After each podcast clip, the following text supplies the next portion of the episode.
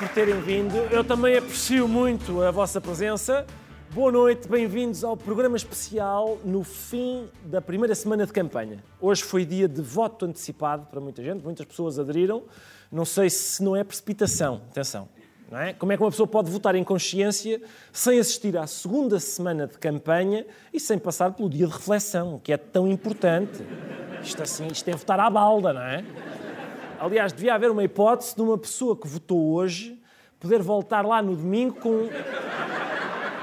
levava um talão de troca e dizia: Olha, eu tive cá na semana passada e votei neste, mas afinal acho que não me serve, sabe? Eu posso escolher outro, que eu, eh, eu vi na televisão um de outra cor. Não...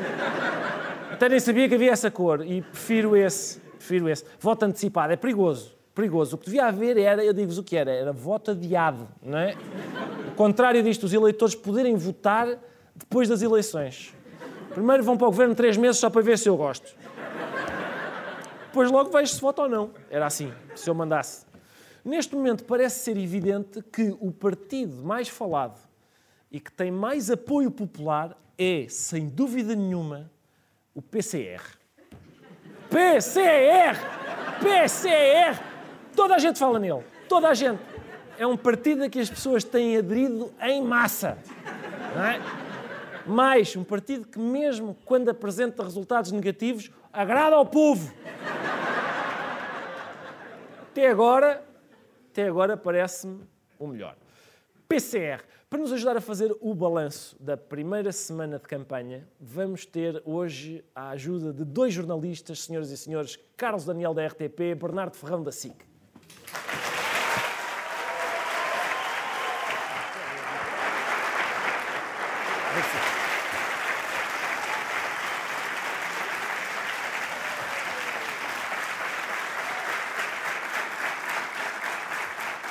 Muito obrigado por terem vindo. É um gosto. Obrigado aos dois. Uh, Carlos Daniel, na terça-feira moderou o debate entre os partidos sem assento. Tínhamos começar por aí. Se é? calhar, sim. Estamos por aí, porque o Carlos Daniel moderou o debate entre os partidos sem assento parlamentar. Uh, eu assisti, conduído. Uh, como é que foi isso de, durante duas horas, estar fechado numa caixa de comentários do Facebook, Carlos? Uh, boa noite a todos, obrigado Ricardo, é um gosto grande estar convosco, com o Bernardo também. Uh, foi um pouco reviver essa experiência do início do Facebook em que eu ainda dedicava algum tempo, de facto, a responder a uma série de opiniões. Uh, mas eu parti para, aquela, para aquele trabalho, para aquela moderação, com uma preocupação idêntica à que tive no debate anterior com os candidatos principais, que era obviamente respeitar todas as opiniões e tanto quanto possível. e tanto quanto possível Há aquela velha frase um, atribuída a um senador americano, não sei se é dele, porque há muitas frases atribuídas a muita gente que depois não são de ninguém, que é todos temos direito às nossas próprias opiniões, mas não aos nossos próprios factos. E, portanto, se quiseres, o meu limite era um pouco quando, além da opinião, houvesse aqui uns factos estranhos, como, por exemplo, ter acabado o RSI nos Açores, ou terem morrido apenas 152 pessoas de, de Covid em Portugal, eu tinha eh, claramente que participar um pouco mais no debate, porque era a minha intenção. Nós, nós até selecionámos um, uma fotografia sua na altura em que estava com a, uma cara de. E eu adorei Espero... particularmente a da senhora da, a da, da senhora língua da língua gestual. Espero que tenha moldurado isso, porque acho que é um pináculo da sua carreira. Sem dúvida, está, está gravado e fotografado. Bernardo Ferrão, eu imagino que vocês em campanha eleitoral desliguem o polígrafo, porque senão aquilo está sempre a apitar. É, Deixa-me só primeiro dar os parabéns ao Carlos Daniel pela forma como ele moderou aquele, aquele debate, do, do, sobretudo dos partidos sem assento parlamentar. Uh, Vocês e a minha solidariedade essa... com, com, a senhora da, da linguagem gestual, Sim, de facto. Claro. Porque a cara que ela, que ela mostrou na, naquele debate era, era incrível. Sobre o, sobre o polígrafo, se está sempre a apitar, uh, sim, está sempre a apitar. Nós não, não o desligamos. Uh, e, curiosamente, o polígrafo até se tornou numa arma política, porque vemos agora nas redes sociais todos os candidatos e todos os partidos usam os verdadeiros, os falsos e até os pimentas na língua. Atiram contra... isso à cara uns dos Atiram outros. Atiram isso à cara uns dos outros. Portanto, é curioso que o polígrafo também entrou na campanha uh, e, e, está a ser usado. É verdade. Vamos, vamos começar. As coisas Ele têm... disse bem do, do, meu trabalho, eu posso dizer bem do polígrafo também, é. que também me ajuda. Então, mas... Tínhamos combinado isto, combinamos ali. É. Também me ajuda, obviamente, a preparar o trabalho que fazem, quer, quer o polígrafo, quer outros outros espaços do mesmo género. Tu disseste que isto era para a bandalheira. Se eu soubesse que ia haver esta cordialidade, não vos tinha convidado. Uma pessoa está à espera de concorrência entre as estações e afinal temos esta Não repugnante. fomos nós que desligámos a luz no- na Sim, RTP pois. durante o debate. Que repugnante harmonia. Bom, vamos começar. Uh, as coisas não têm estado fáceis para António Costa. Na sexta-feira aconteceu uma coisa que pode dar cabo da campanha do PS. Houve um contacto de risco entre um microfone e José Sócrates. Primeiro, eh, porque não quero entrar na campanha eleitoral, porque eu não quero entrar na campanha. Depois da campanha eu falo. Agora, não, porque não quero perturbar a campanha, senão teria esperado pelo fim da campanha eleitoral para então poder ter uma aguardar, conversa então. pública sobre isso sem perturbar a campanha. Não quero entrar na campanha. Bom, vamos lá ver. Eu não quero entrar na campanha. Muito bem. Eu terei o maior gosto, mas fora da campanha eleitoral, porque eu sei que isso teria um efeito na campanha e eu não quero que eu não quero ter. Perdoa-me, tenha dó. Desculpa, Pronto, eu não, não, não quero tenho. entrar. Estava-lhe a eu não perguntar, quero peço entrar- desculpa, eu não não quero quero entrar responder, na- ficamos assim. Eu não quero entrar na campanha. Não. Não sei se captaram o essencial da mensagem. Ele não quer entrar na campanha, nem pensar. É a última coisa que ele quer é entrar na campanha. Era o que faltava, ele entrar na campanha, está bem? E como sabem, a melhor forma de não entrar na campanha é dar uma entrevista durante a campanha. É assim que se faz. Porque se ele, se ele estivesse em casa, as pessoas pensavam: hum, cheira-me que ele quer entrar na campanha. Mas assim, assim não. Ele entra na campanha para esclarecer que não quer entrar na campanha. É como aquelas pessoas que dizem: Eu não te quero acordar, hein? Dorme, dorme que amanhã. Dorme. Amanhã levantas-te cedo. Aliás, vou-me calar agora, que é para não te quero acordar. Shh, já estar a dormir. Shh, shh, dorme agora. Dorme. Shh, é isto. É exatamente isto. Bernardo, uma entrevista ao Sócrates é pior para António Costa ou para o desgraçado do jornalista que tem de o fazer? Eu acho que é, que é mau para quase todos. É, é mau para o, para o jornalista, é, é muito mau para, para António Costa. Aliás, viu-se logo no dia seguinte os vários partidos quase que eh, a dizerem estão a ver, estão a ver, porque é que é melhor não dar a maioria absoluta Imediatamente, a, a- a António Costa. E, e é sobretudo mau para o país porque está permanentemente a ouvir esta ladainha de, de José Sócrates. Eh, Já todos conhecemos os argumentos dele, agora é tempo da justiça trabalhar eh, e, e pronto, e portanto é, é, a vingança serve-se fria, é o que me, é o que me apetece dizer sobre esta entrevista. José Sócrates tinha aquelas palavras guardadas e, portanto, eh, deu-as agora eh, numa altura em que era importante para António Costa que José Sócrates não aparecesse. tivesse calado. Veio só dar um beijinho. Acho que veio só, veio só dar o beijinho. Antes do Galo cantar, António Costa negou três vezes ter visto a entrevista de José Sócrates. Não tive a oportunidade de ver. Aceita o conselho que não se pode apagar essa maioria absoluta do Não tive a PS? oportunidade de ver. Como sabem, Não tem curiosidade? desmerecido Sim, mas eu não, eu, não tenho eu não tive a oportunidade de ver. Não, não, não tive a oportunidade de ver. Mas o que é que achou? Não tive a oportunidade de ver? Não tive a oportunidade de ver. Sim, mas lá, lá, lá, lá, lá, lá, lá, lá. Carlos Daniel, depois de tudo o que se passou, será boa ideia que dirigentes socialistas continuem a não ver o que é que José Sócrates está a fazer? Porque é uma, uma estratégia que já deu problemas no passado, não é? Eu genericamente diria. ah, as perguntas são boas, são. Genericamente diria que é muito importante que todos os partidos consigam um escrutínio bom dos candidatos que nos apresentam. Aliás, eu acredito que uma das funções principais que um partido deve cumprir em democracia, nós que acreditamos nesta coisa de que a democracia é o melhor dos, dos regimes, é um dos, um- uma das principais funções é precisamente validar competências, conhecimento, trajeto, seriedade de cada candidato que depois nos é apresentado ao cidadão, ao eleitor, como alguém em que nós podemos confiar o destino do país, da região, da autarquia. E, portanto, nesse sentido, parece-me que não só o PS como todos devem fazer um escrutínio mais rigoroso. E, já agora, se me permites, há aqui uma meia-culpa que devemos fazer também em relação a alguns destes casos que se tornaram escandalosamente públicos ao longo de anos, e não foi apenas na política, na banca e outros, em que nós, jornalistas, também não fizemos o escrutínio melhor e deixamos que alguns acontecessem sem ninguém perceber durante demasiado tempo. Muito bem. Até porque é preciso não esquecer que o Sócrates ganhou com a maioria absoluta. E eu não votei nele, foram vocês e. Ah, Sócrates não foi o único, infelizmente para o PS, Sócrates não foi o único praticante de running a prejudicar seriamente a campanha. Foi um Também aquela foi- parte de, dele que põe. hum, ia dizer uma palavra, mas é feia, não se pode. Ele é que manda, que é o nazizinho, e o resto põe de lá. É Rosinha Mota, é Rosa Mota. Oh Rosa, Oh, Rosa, então isto diz-se Rosa. É a Rosa Mota que diz assim. O Rui Rio, que é- como é que eu, eu ia... Ah, não, ia dizer uma palavra feia, mas não. É um nazizinho! Qual seria... Qual seria a palavra que ela emendou para... É que, reparem, acaba por... Nazizinho é um insulto que acaba por não servir para nada. Porque chamar nazi a quem não é um nazi é um exagero que se volta contra quem o profere, não é? Nazizinho também acaba por ser fofo. Ai, olha ele, o nazizinho. É, é como, olha-me este pedofilocas. Faz sentido. Não faz sentido. O nazizinho parece uma mistura entre, entre um nazi e o príncipezinho. O que, aliás, dava um bom livro. Nós, está aqui. É, cá está ele. É, é uma história muito, muito bonita. Muito bonita a história. Espero que as editoras peguem nisto. É a história de um menino que cria laços com uma raposa, que é a raposa do deserto, que era o Rommel. É, faz mal. É só para quem leu o livro, não há problema. Ó Bernardo, a Rosa Mota era uma corredora de fundo que agora ajuda o PS a bater no fundo.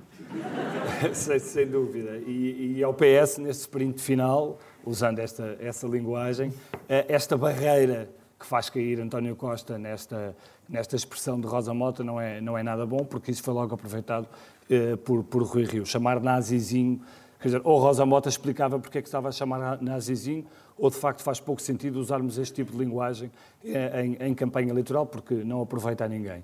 Agora, há aqui uma coisa que é preciso lembrar, é que eh, a Rosa Mota, como sabemos, é do Porto, a Rosa Mota esteve sempre muito ligada ao Partido Socialista, eh, e a Rosa Mota parece-me que está também aqui, de certa forma, a fazer algum tipo de ajuste de contas do passado, porque Rui Rio sempre teve uma presidência da Câmara que criou ali alguns adversários. Eh, Rui Rio, é preciso lembrar, tem um perfil um pouco autoritário, que talvez esteja um pouco apagado na campanha com este tom mais brincalhão que Rui Rio até, até trouxe aqui eh, há uns dias atrás, com, o seu, com aquele orçamento. Sim, Eh, sim. Mas a verdade é que há uma veia, há uma veia Foi de o algo... momento em que Rui Rio me convidou para o seu programa humorístico. Pois, eu percebi.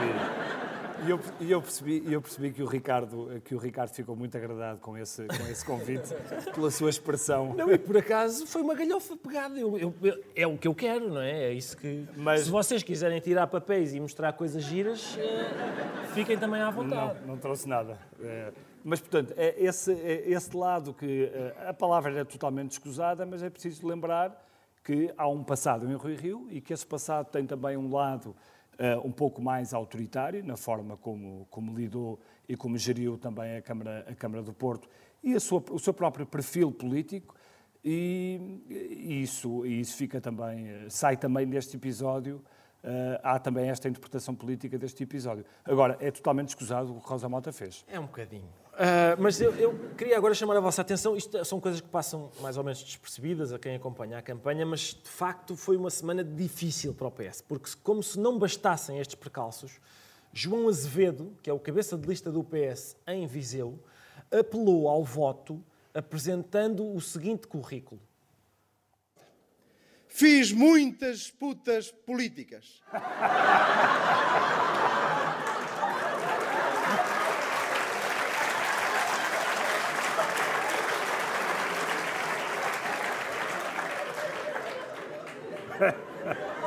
É.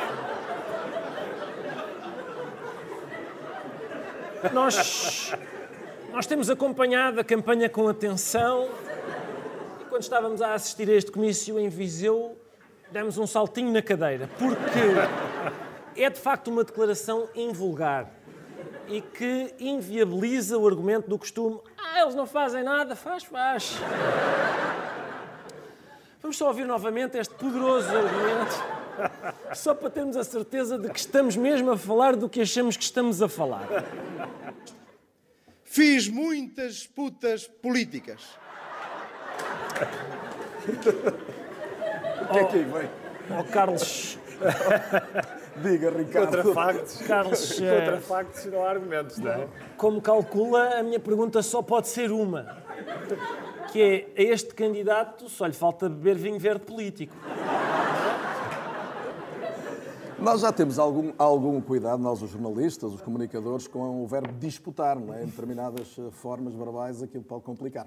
Eh, aparentemente nem sequer se trata disso. Portanto, a, análise, a análise é um pouco mais complexa. O que me apetece reforçar é o que dizia há pouco, não estou muito sério, é importante do critério com que se escolhem pessoas para a vida política e, de facto compete àqueles que lideram partidos a qualquer nível, a nível regional também, serem capazes de escolher bem as pessoas que vão eh, substituir, neste caso, e, fico no verbo no, infinito, que é mais fácil, aqueles que porventura não cumpriram ou não, não corresponderam à, à ideia inicial. E, portanto, o lado sério disto é convém escolher melhor aqueles que se atraem para a vida política, que se consegue trazer para, para que desempenhem funções públicas de relevância. Depois, a parte mais fácil para mim é a parte do vinho verde. Eu sou de Paredes, que é uma- é uma terra de, de vinho verde. Eu gosto muito de vinho, o que não significa gostar de muito vinho, são coisas diferentes. exatamente, Portanto, vinho com moderação. E os vinhos verdes, já agora, nos últimos anos, têm ganho uma qualidade extraordinária. São ótimos vinhos brancos hoje para acompanhar uns quantos, uns quantos pratos. E, portanto, de qualquer forma, com moderação, vinho verde sempre. O resto, substituir quem não é, quem não é competente. Ah, muito bem, eu também sou fã, também, na minha zona também há bom vinho verde, ah, mas também estou aberto a outro tipo de. Quer dizer, Isso faz lembrar aquela frase de Arnaldo Matos, não é? Isso faz lembrar uma frase. Sim, em que- Isto é todo um. é que ele definia Portugal dessa forma. Sim, tinha. Este senhor, sinceramente, nós estivemos a ver várias vezes o que é que ele queria dizer. O que é que ele queria dizer. Pois não é sei se bem. percebe. Eu espero que ele queria, quisesse dizer exatamente isto que disse. E que, e que isto seja um conceito novo. Se fez de fazer.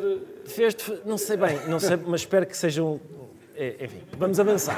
Vamos avançar. Talvez nervoso com tudo isto, António Costa achou que era melhor fazer um apelo e para isso recorreu aos mais conceituados especialistas de marketing político, que depois de muito pensarem, lhe arranjaram o mais criativo slogan de sempre. Votem, votem, votem, votem, votem!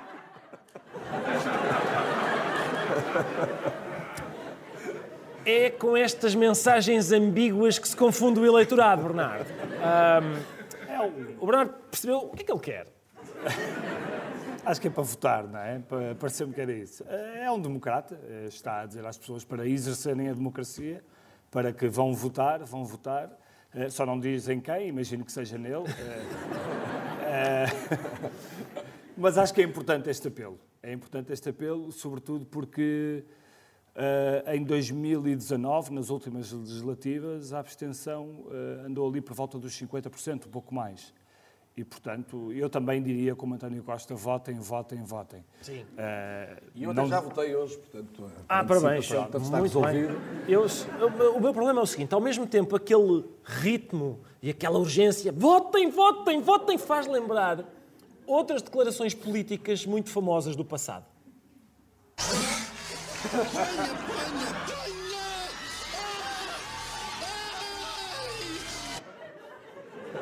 Estão a ver? É igual. Ponha, ponha, ponha, votem, votem, votem. Não sei se foi boa ideia do Costa, porque assim parece que pôr um lagarto na cabeça e votar no PS são coisas igualmente repugnantes. Talvez por causa de todos estes contratempos no PS, o presidente do PSD, Rui Rio, poderá ter ficado com excesso de confiança e então lançou-nos um desafio extremamente interessante. Para me descobrirem uma incoerência, normalmente têm de deturpar qualquer coisa que eu possa ter dito ou possa ter feito. Se não deturparem, é muito difícil. É muito difícil descobrirem. Descobrirem uma incoerência. Só deturpando. De resto, é muito difícil descobrirem uma incoerência. Nós aceitámos o repto, pusemos todos os outros projetos de lado e dedicámos 30 segundos inteirinhos a esta tarefa. Dizer outra coisa que também isto é importante. Eu estou na vida política há, há mais de 40 anos. Estou, eh, fui eh, deputado 10 anos. Fui presidente de Câmara 12 anos. Depois fui para a minha vida eh, profissional. Agora já estou aqui há 4 anos. Mas o facto é que já lá vão 40 anos de carreira, portanto, é um político de carreira, político quase profissional. não, Tira- não, teve aí um intervalo, eu sei que teve. Não, Mas é, tal, não, tal como António. Costa, aliás, tem mais ou menos o mesmo tempo. Não, nem de longe nem de perto. Nem de longe nem de perto. É, não é assim, então. Não, não é. Então. Atenção, eu estou nisto há 40 anos. hã? Ai, que giro. Está nisto há 40 anos. Quem? Eu? Não. Carlos Daniel, em princípio, ele vai dizer que uma destas era uma piada, não é? Qual, qual será? Tem ideia? Não sei, mas o mais, o mais provável é que seja verdade que ande nisto há 40 anos, porque verdadeiramente Rui Rio desempenhou vários, vários lugares ao longo dos últimos, dos últimos anos, que é desde a faculdade, ele foi presidente da Associação de Estudantes da Faculdade de Economia do Porto, portanto desde aí que tem uma vocação política e no essencial fomos-lo vendo em várias, em várias funções. Aliás, os dois principais candidatos a primeiro-ministro nisso eh, têm ambos um, um currículo longo e público e, portanto, isso que muita gente vê às vezes também como uma desvantagem, que é as pessoas terem essencialmente uma carreira política, tem a grande vantagem de, de transparência em relação ao que é o trajeto delas e à avaliação que nós podemos fazer. E, portanto, eu creio que, quer em relação a Rui Rio, quer a António Costa, temos uma capacidade de avaliar as personalidades além dos, dos, projetos políticos. Em relação a Rui Rio estar há mais de 40 anos na política, eu creio que a verdade é essa, mas o polígrafo é que poderia esclarecer. É, tenho a sensação de que é verdade, e aliás, é. quer num caso, quer no outro, e a mim dava-me jeito que mudassem porque estou farto de fazer pouco sempre das mesmas pessoas. Agora, incoerências, agora, incoerências não é só a de Rui Rio, incoerências há muitas e todos os, quase todos os candidatos têm muitas incoerências. Felizmente. Portanto, não vale a pena, não vale a pena apontar só, só a, a Rui Rio, porque António Costa, então nos últimos seis anos, incoerências são muitas. Nós temos assinalado. Sim, eu sei. Sim, sim. E nós também. E há duas palavras é sempre perigosas para eles, que é o sempre e o nunca. Sempre, é, que dizem sempre. É eu, eu, recomendava que não usassem. Eu começo logo a esfregar as mãos. a campanha, como é feita de improviso, grande parte, eh, evidentemente proporciona alguns lapsos. Felizmente, temos os tempos de antena, que, como são escritos, pensados e filmados com antecedência, também proporcionam alguns lapsos. Por exemplo, o candidato do PCTP-MRPP talvez esteja um nadinha demasiado agarrado às suas notas. Do PRR, ciência, pagarmos mais mil milhões de anos a 5 mil juros, pões, dado, portugueses, sócio, ações, pões, fazerem a sua campanha eleitoral. Costa, Costa, mil euros, sem muletas. Milhão, não o PSD, 60 mil e coligações, mostraram que são capazes, de novo, levadas fantasias, fazem a abstenção. 30 de janeiro, Real, Parlamento, ido aqui, vivo, português, farsa, guerra. O capital progride proletarizando, o proletário progride emancipando. Parece, às vezes parece que o candidato não sabe bem o que está a dizer, mas é na verdade uma mensagem escondida. O grande capital bem tenta vergar o pescoço dos camponeses e dos operários, mas eles prosseguem a sua luta e conseguem levantar a cabeça sempre. Acho que é isto que está em causa e para o evidenciar fiquei com tonturas. Um, curiosamente, quem assiste ao tempo de antena está também a fazer o mesmo. Tá? Também vai cabeceando. É uma, é uma sintonia perfeita entre o candidato e o povo. Bernardo, esta maneira um pouco, digamos, aborrecida de fazer o tempo de antena pode afastar as pessoas da campanha e, com isso, os eleitores perdem a oportunidade de ficar a conhecer todas as ideias inovadoras e fresquinhas que o MRPP acrescentou ao seu programa desde as últimas eleições. Inovadoras e fresquinhas, há muitos anos. Aliás, como, como ouvimos, eh, o MRPP basicamente diz sempre que estas são eleições burguesas, uhum. Eh, é sempre a mesma, a mesma linguagem. O que é mais incrível é como é que uh, o MRPP ainda consegue captar algum voto em, em 2019, o MRPP teve 0,69% dos votos. E, portanto, isso é, são 30 e tal mil, mil portugueses a votar ainda neste, neste partido. Portanto, isso é que é, isso é, que é incrível. Vamos esperar que superem essa marca desta vez. Eu confesso que, sem querer ser muito cruel e respeitando mais uma vez o pluralismo, quando do tal famigerado debate dos partidos sem sede parlamentar, uma das minhas, obviamente, um dos meus temas de, de, preparação foi perceber quantos eleitores votaram naqueles partidos uh, há dois anos e qualquer coisa. E é quase era impressionante isso? perceber, sim, esse sim. mais, o MRPP era dos mais votados, mas mesmo outros, não quero usar então, as siglas todas, teve, até porque posso... teve 1%, um, um, um, sensivelmente 1% e elegeu. Portanto, elegeu acima de 50 mil, 55 mil, a probabilidade sim. de eleger aumenta. Mas alguns estiveram muito perto disso, desde logo a Aliança, que foi o que teve mais. Sim, sim. E depois o PCTP-MRPP logo após a Aliança. E mesmo assim outros, os PTPs, os MPTs, conseguem ter, eh, com todo o respeito, mais uma vez... Mas é bom, conseguem quem sabe ter... vão ser futuros, Estou... uh, futuros aliados de, de, António Costa. Estou Ele... a torcer por todos eles. Estou António Costa que está à procura de vários, de vários aliados. É? Exatamente. É? Agora, quem o sabe? PAN, o LIVRE, quem, quem, sabe se não sai daqui um futuro aliado. No tempo da antena do Chega, o partido resolveu incluir as imagens de todos os debates que André Ventura venceu no Parlamento. República, Sr. Presidente da Assembleia da República, Sr. Primeiro-Ministro, altos funcionários do Estado, Sr. Ramalhianos, Eminência Cardeal Patriarca Lisboa, assinalamos o fim de uma ditadura numa manhã importante de abril. E hoje, 46 anos depois, continuamos confinados. Hoje já não por força de nos retirarem as liberdades, mas por uma pandemia que nos retirou a maior parte da nossa liberdade.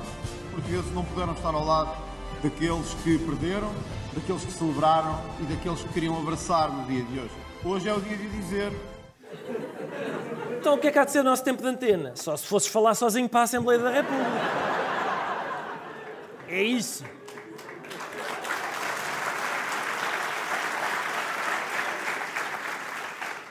Acaba-se aventura a aproveitar o tempo de antena para compensar as faltas que deu ao longo da legislatura. Foi para a Assembleia ao feriado e depois vai para os comícios dizer: bem, vocês deviam ter-me visto no outro dia na Assembleia. Três horas estive eu a discursar, ninguém foi capaz de me desmentir. Nem um pio. A estátua da República ficou maluca. Mostrou-me as mamas e tudo, André. Olhei. André, faz-me outro regime, André. Disse. Carlos, será esta a redução do número de deputados que André Ventura tem defendido? Reduzir só para um?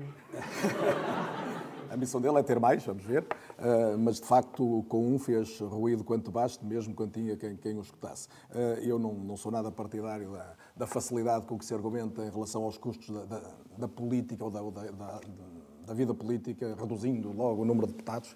Um país como o nosso é um país desigual, é um país de assimetrias entre o Norte e o Sul, entre o litoral e o interior, sobretudo. Precisa de coesão territorial, precisa de gente que o represente com origem nas várias regiões do país e, portanto, reduzir ao número de deputados seguramente não é aquilo que vai contribuir para a coesão nacional e até para uma pluralidade de vozes no, no Parlamento, porque todos sabemos que segundo o método eleitoral que seguimos, até teríamos partidos com muita improbabilidade de ter representantes.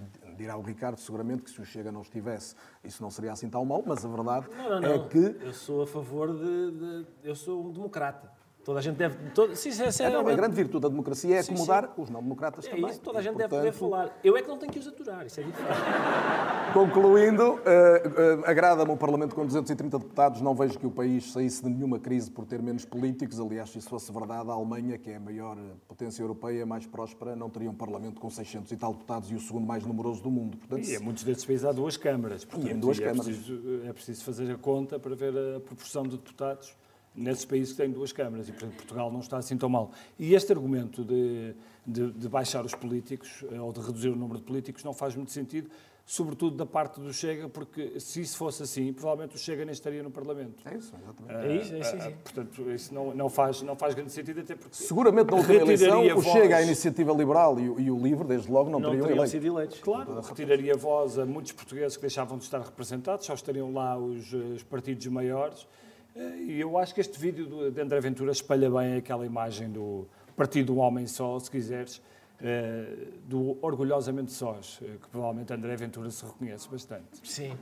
No entanto, quando não está a falar com as paredes, André Ventura exige seriedade acima de tudo na campanha.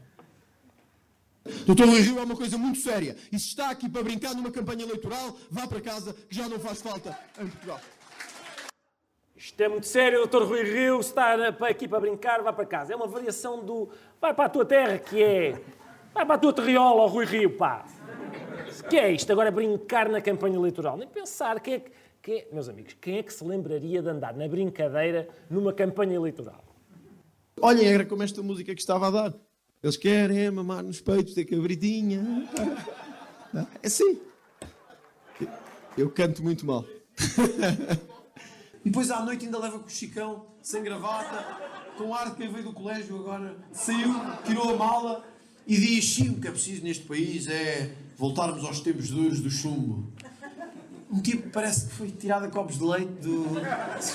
Verdade. E eu às vezes quando me deito penso assim: que país é este, meu Deus? Quando nós estamos em casa e pensamos que já vimos tudo e ouvimos tudo. Depois de vermos coisas no Big Brother que é impossível de não ver. Depois. Bom, Bernardo, ah, Vamos então a coisas sérias. Neste, neste quadro de instabilidade governativa e de crise económica, quais serão as implicações políticas, na sua opinião, do facto de Bruno Carvalho ter beijado Liliana?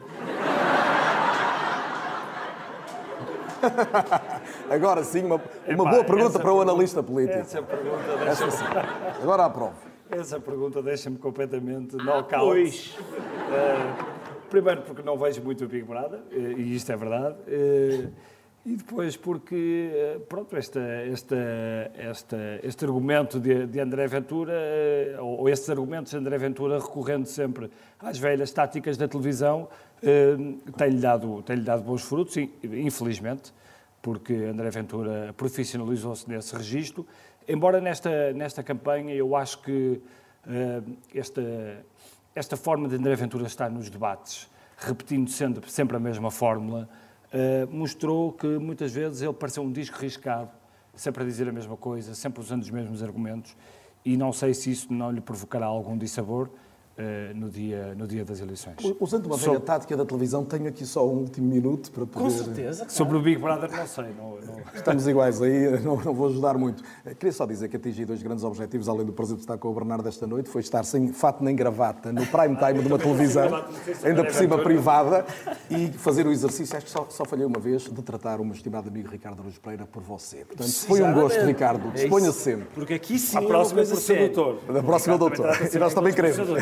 Agradeço a vossas Doutor, excelências. Sim, sim. obrigado. Muito obrigado. Muito obrigado, Carlos Daniel. Muito obrigado, Bernardo Ferrão.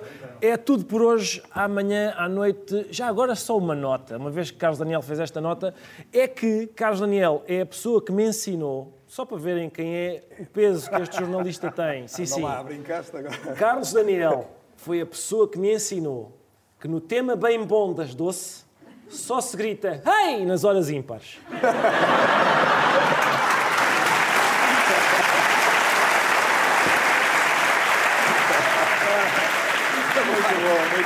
Confirmo, confirmo. Nem toda a gente sabe isto. Nem toda a gente sabe isto.